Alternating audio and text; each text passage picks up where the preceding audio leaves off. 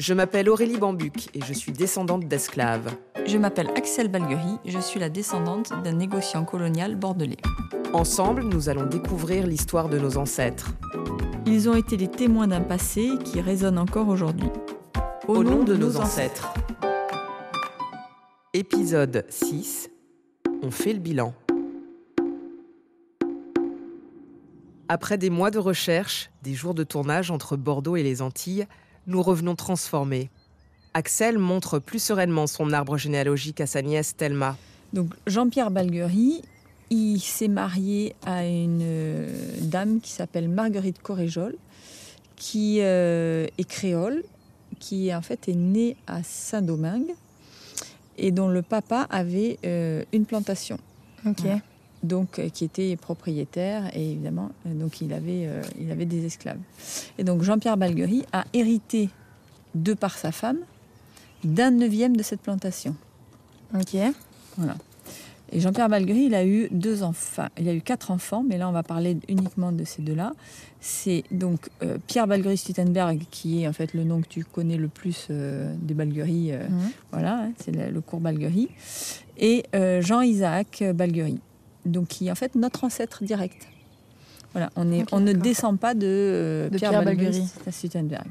Thelma, t'as le sentiment maintenant que c'est un tabou que de parler de- d'un lien avec l'esclavage, avec la traite négrière, entre Non, mais le moi, nom que tu portes je, et- je l'ai jamais vu comme un tabou, dans tous les cas. Donc, euh, je le vois toujours pas comme un tabou. Je suis contente d'avoir toutes les informations pour répondre aux questions qu'on me posait. Mais après, euh, ça m'a jamais dérangé. C'est mes ancêtres. euh, je vais pas porter le. Enfin, tout ce qu'ont fait mes ancêtres sur mes épaules. Mais l'héritage Balguerie va peut-être porter Thelma. Pendant ses recherches généalogiques, Axel a retenu un état d'esprit particulier de sa famille. Finalement, on se rend compte que c'est une famille qui a toujours eu euh, envie de, de, de créer des choses, de, euh, d'être entrepreneur. C'est assez étonnant en fait finalement parce qu'on voit que Jean-Pierre Balguerie, il, il avait déjà cette euh, démarche de faire du commerce en fait avec euh, les Antilles. Le commerce, le transport, de génération en génération, les Balgueries se sont illustrés dans ces domaines. Axel a même découvert un brillant ingénieur au 19e siècle. Et en tout cas, pour notre famille, on peut se demander si voilà, il n'y a pas une fibre, euh, une fibre d'entrepreneur dans cette famille. Quoi. Voilà. Ah, ce serait super cool. Voilà. qu'elle va arriver vite. tu, tu- tu vois, tu es parti pour euh, te motiver pour être entrepreneur. Est-ce que toi, du coup, tu te sens plus à l'aise avec toute cette histoire ou est-ce que ça t'a pesé de d'avoir ce fardeau un peu entre guillemets et de porter le poids de- des erreurs euh En fait, ça sert à rien aujourd'hui de, nommer des gens. Et, je pense que ce qui est important, c'est d'essayer de comprendre ce qui s'est passé, de l'accepter, et puis euh, de, vivre avec et de, de faire en sorte qu'en fait, euh, euh, on en tire des leçons et peut-être même encore plus loin, se dire aujourd'hui, à côté de chez nous, il y a encore des endroits où il y a de l'esclavage. Et là, il faudrait peut-être qu'on s'y intéresse et qu'on dise on ne peut pas accepter ça aujourd'hui dans notre monde. Je crois qu'on devrait euh, pointer du doigt plus le fait qu'il y a encore de l'esclavage aujourd'hui et que aujourd'hui on sait enfin on a décidé que c'était un crime contre l'humanité et c'est une bonne chose plutôt que de dire aujourd'hui c'est un crime contre l'humanité donc ceux qui ont fait ça à l'époque sont des criminels.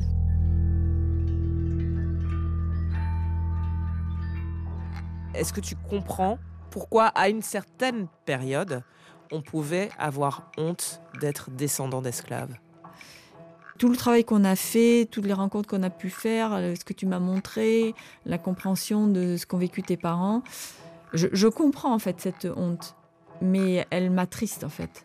Parce que je- je me dis qu'on ne peut pas avoir honte. Enfin, on ne doit pas. C'est pas qu'on ne peut pas. C'est qu'on ne doit pas avoir honte.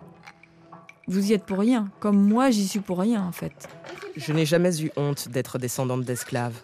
Peut-être parce que je l'ai su tardivement. Un jour, mes enfants sont venus m'alerter sur une bande dessinée. Ils me disaient qu'elle était raciste parce que les personnages noirs avaient le mauvais rôle et les blancs étaient les bons. Je suis métisse. On peut ni me traiter de noir, ni me traiter de blanc. C'est là que j'ai compris que tous ces clichés venaient de la période de l'esclavage colonial. Maintenant que je le sais, je peux leur expliquer leur dire que c'est un héritage.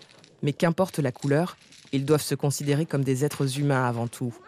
Ça me rappelle une réflexion de mon père, Roger Bambuc. Il s'est illustré dans le sport et la politique, et il est arrière-petit-fils d'esclaves. Nous sommes des êtres humains et nous devons participer au destin de l'humanité. Nous avons, en tant que descendants d'Africains, nous avons une histoire qui est faite de temps forts, de temps faibles, d'échanges, de rencontres, d'opposition et tout ça. Et c'est cela qui euh, nous a enrichis plus que, plus que autre chose. Et c'est pour cela que j'apprécie beaucoup que ce tabou ait été levé. Le tabou est levé des deux côtés. Axel aussi peut avancer. Moi, je me sens très bien avec cette histoire.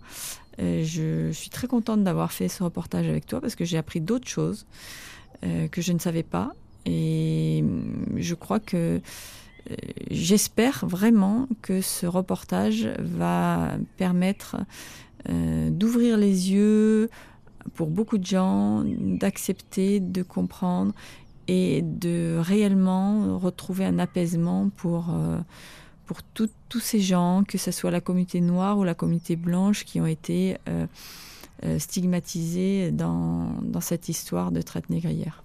Nous allons maintenant pouvoir transmettre une mémoire plus apaisée à nos enfants, pour qu'ils soient fiers de leurs racines, fiers de leurs ancêtres. Au nom de nos ancêtres.